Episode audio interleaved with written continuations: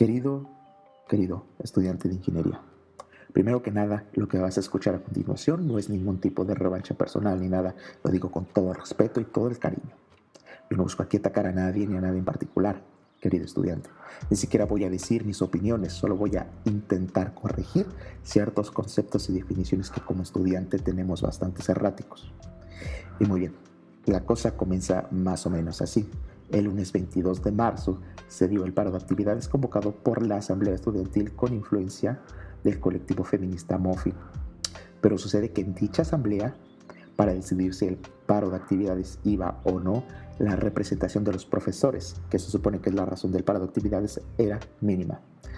Hasta en, dicha asamblea lanzaron un comunicado donde se incentivaba a los alumnos a reportar profesores que siguieran dando clase y no respetaran el paro de actividades convocado de manera unilateralmente, lo cual yo señalé que era hipócrita y autoritario, a lo cual me respondieron dos personas. Una de ellas me señaló que la asamblea fue quien decidió, es decir, no el colectivo feminista, pero de la misma manera el comunicado tenía la leyenda de mujeres organizadas de la Facultad de Ingeniería hasta abajo y no pude evitar notar que la democracia está bastante confundida y es un concepto bastante errático que se tiene. Pero, pero, si la democracia no es eso, entonces, ¿qué es la democracia?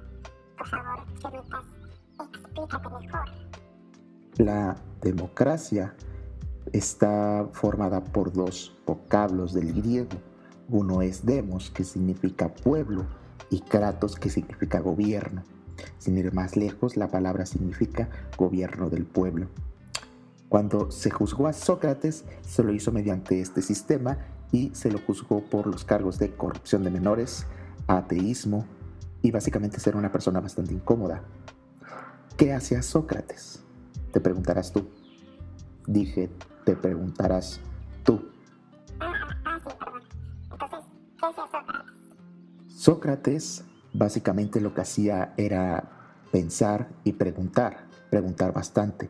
Y le decía a, los jóvenes de aquel entonces que cada vez que una persona estuviera segura de sí mismo, segura de lo que está diciendo, intervinieran con una pregunta hasta arrinconar a aquella persona con bastantes preguntas. Obviamente esto es bastante incómodo para la gente Sócrates fue declarado culpable y con una sentencia de muerte por envenenamiento con. Aristóteles escribió en La política tiempo después. Los demagogos aparecen solo ahí donde la ley ha perdido la soberanía. El pueblo es entonces un verdadero monarca, único, aunque compuesto por la mayoría que reina no individualmente, sino como un cuerpo. Ese terror que Aristóteles le añadió a la democracia ateniense lo heredó a los europeos y llegó hasta los padres fundadores de los Estados Unidos, quienes no querían una democracia ateniense para la nueva república. Por eso, en la Declaración de Independencia, la palabra democracia brilla por su ausencia. En cambio, los padres fundadores propusieron un sistema de división de tres poderes para quitarle cierto peso al voto popular, siendo así que se evitara la democracia, entendida como la tiranía de la mayoría. Curiosamente, a esto se le conoce como el segundo advenimiento de la democracia. Y por otro lado, hoy tenemos a Bryan que nos dice en el mito votante del votante irracional que el votante promedio no está preparado para tomar decisiones políticas y que no tiene incentivos correctos para prepararse, es decir, no está preparado para ejercer el voto. Y además que desmitifica ese ejemplo de que ir a las urnas es como ir al supermercado, dado que si una persona va al supermercado y elige un producto y se equivoca, es su dinero el que gasta, las consecuencias la asume él. En cambio, si tú vas, si alguien va a las urnas y se equivoca, no es él directamente quien asume las consecuencias, sino todos nosotros.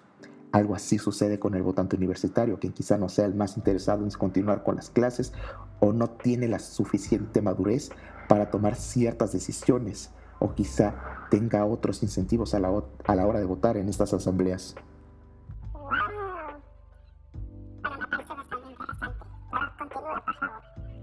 Ahora, cuando yo quise aportar de que debería ser cada profesor individualmente quien decida parar clases o no y llegar a un acuerdo con los alumnos, se me argumentó que a las acciones individuales no logran hacer nada y estas van a disminuir la presión política ejercida sobre la rectoría y todas las, las autoridades que están incumbidas en esto. Y esto es falso, pero aparte, creo que confunde lo que es el individualismo como tal con un atomismo social y esto no es verdad. Esto ya lo señala Juan Ramón Rayo, lo señala Friedrich von Hayek, que el individualismo promueve la libertad para celebrar contratos con quien te dé la gana, tener relaciones con quien decidas, le hablas a quien le hables, pues. Y no tenga que ser un colectivo quien tome las decisiones por ti. No promueve la segregación social como el atomismo social, sino todo lo contrario. Hayek en el individualismo, el verdadero y el falso, nos detalla más estas diferencias y el error común en el que siempre se cae, además de advertirnos de los peligros de ver simplemente colectivos en personas y no respetar la individualidad de cada ser humano, a entrar a través de sus novelas como El manantial con Howard Clark, espero lo estoy diciendo bien, nos señala lo importante que es la libertad individual y lo que puede lograr. Además, tenemos a Walter Rain Rose, quien en Dadme Libertad nos cuenta de primera mano que toda la historia de los Estados Unidos, desde los pioneros en las 13 colonias, se ha forjado a partir de acciones individuales y no ha habido necesidad de, contar con un, digamos, con un planificación central en dicho caso.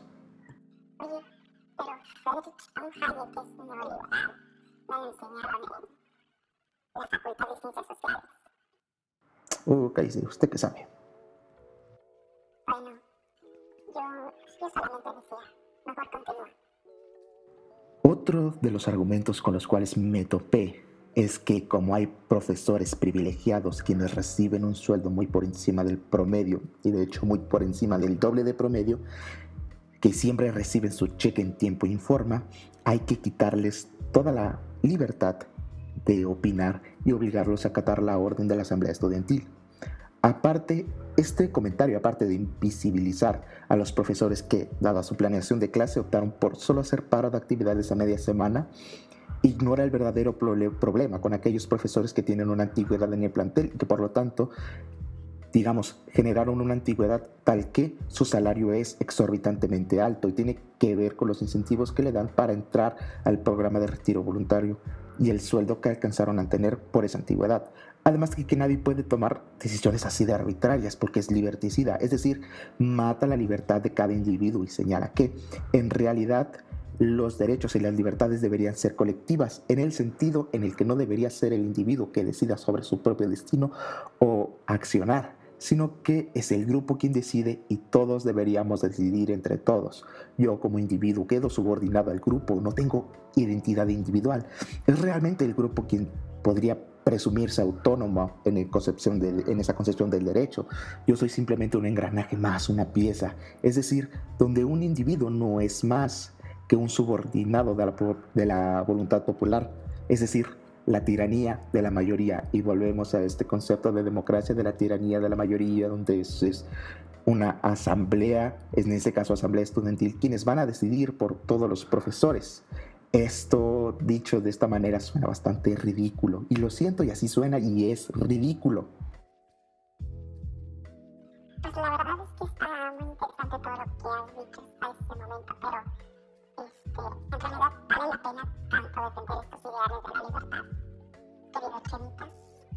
Libertad, como la define el liberalismo y como dice Juan Ramón Rayo, es un derecho negativo, es el derecho de decirle a los demás que no interfieran con tu plan de vida, es el derecho de decirle a extraños que ellos no se pueden meter en tu planeación de vida siempre y cuando tu planeación de vida no afecte directamente a terceros, a esos, digamos, a esos extraños respondiendo a la pregunta ¿por qué es importante defender la libertad individual?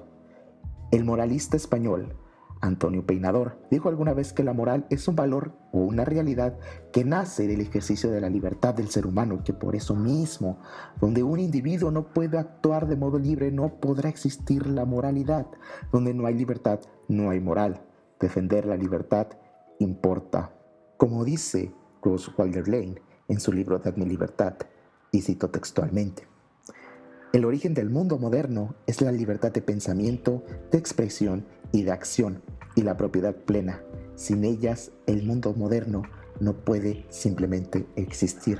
Es decir, si nuestros antepasados no tuvieran esta libertad de acción, de expresión, de pensamiento, todas estas libertades que cada vez se van cercenando cada vez más y más con un, un discurso colectivista, simplemente el progreso no hubiese sido posible porque es la libertad de cada uno lo que, digamos, nos hace avanzar e ir adelante. Un ejemplo, un ejemplo bastante claro de lo que digo nos lo relata Michokaku en La física del futuro quien expone el ejemplo de Quake, quien se convirtió en la octava persona del mundo que se hizo la secuenciación completa de su genoma. Tenía también un interés personal por llevar adelante este proyecto, ya que buscaba en su genoma personal evidencias de enfermedades cardíacas. El adelanto de Stephen R. Quake ha perfeccionado el último adelanto de la secuenciación de genes, ha conseguido que el coste baje de 50 mil dólares y prevé que el precio descienda hasta los mil dólares en unos pocos años. Es decir, con esto que acabo de decir, es que el Dr. Quake y fue impulsado más que nada por una razón personal, es esa libertad individual para actuar lo que, digamos, le hizo pensar y le hizo actuar para abaratar los costes de una secuenciación del genoma humano. No lo hizo, digamos, por interés este, colectivo, por beneficiar a un grupo de personas. Eso es secundario. Él estaba movido por su propio interés personal. Y ejemplos así hay en toda la historia del ser humano. Por ejemplo, Albert Einstein y su relatividad especial y general surgieron porque a Albert Einstein se puso un objetivo personal, no porque esto fuera, digamos, a beneficiar a toda la humanidad, sino que Albert Einstein tenía un objetivo, digámoslo, egoísta, en palabras de Adam Smith. Él buscaba su propio beneficio, él buscaba, digamos, tener un reto personal, no estaba pensando en los demás al momento de hacer la relatividad especial en general, él estaba pensando en sí mismo. Leonardo da Vinci, al pitar la Gioconda, la Mona Lisa, él mismo no estaba diciendo, wow, esto le gustará mucho a la gente, esto va a gustar, esto perdurará por la historia. No, él estaba pintando lo que a él le parecía importante, él estaba haciendo lo que a él le gustaba, lo que él con su libertad individual, con su libertad para actuar por sí solo, no mediante la presión de un colectivo que le decía, tienes que pintar esto, tienes que pintarla a ella, porque la representación femenina en el arte es eh, importante, no él lo que estuvo haciendo era pintar lo que a él le parecía, digamos, este, importante pintar, lo que a él, quería pintar por las razones personales que él haya tenido. La verdad es que me parece muy interesante todo esto de, la lucha por la libertad y, tener en cuenta que las, Muy, muy correcto el apunte, mi querido compañero la libertad importa. Y citando a un célebre eh, economista, filósofo, figura moderna, rockstar de hoy en día, pero sobre todo un liberal comprometido, si citando textualmente, dice así, viva la libertad, carajo. Llegados hasta este punto, no hace falta decir que la Universidad Nacional Autónoma de México está llena de corrupción, irregularidades y un sindicato chupasangre. Digo, le hacen falta los incentivos correctos para ser transparente, porque este problema se puede arreglar superficialmente, digamos, el problema de los profesores se puede arreglar mañana pagándole y, y digamos, va a seguir un trasfondo ahí, no se puede atrapar el sol con un dedo, pero estos problemas van a seguir, no podemos pararnos cada vez que surge, digamos, estos problemas, necesitamos poner contra las cuerdas a esas autoridades y a esos corruptos de... Perdón, a esos corruptos que que nos están envenenando la institución básicamente. Necesitamos proponer una auditoría a la UNAM para que llegue, revise los libros contables, para que revise desde esos ceniceros de 25 mil pesos hasta las galletas que se come Graue. Entonces, necesitamos limpiar a la UNAM de corruptos porque nos va a llevar la... Exactamente.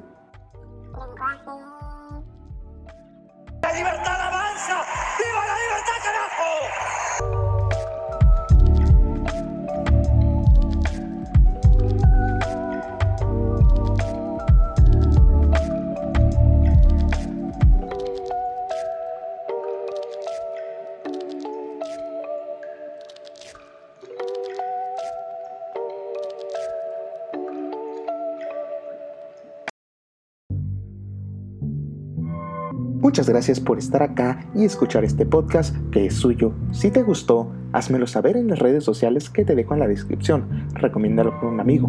Y si no te gustó, recomiéndalo con la persona que peor te caiga. Eso me ayudaría un montón como no tienes una idea. Y, si me lo permites, estaré de vuelta con un nuevo episodio de Querido estudiante de ingeniería. Hasta pronto. Cambio y fuera.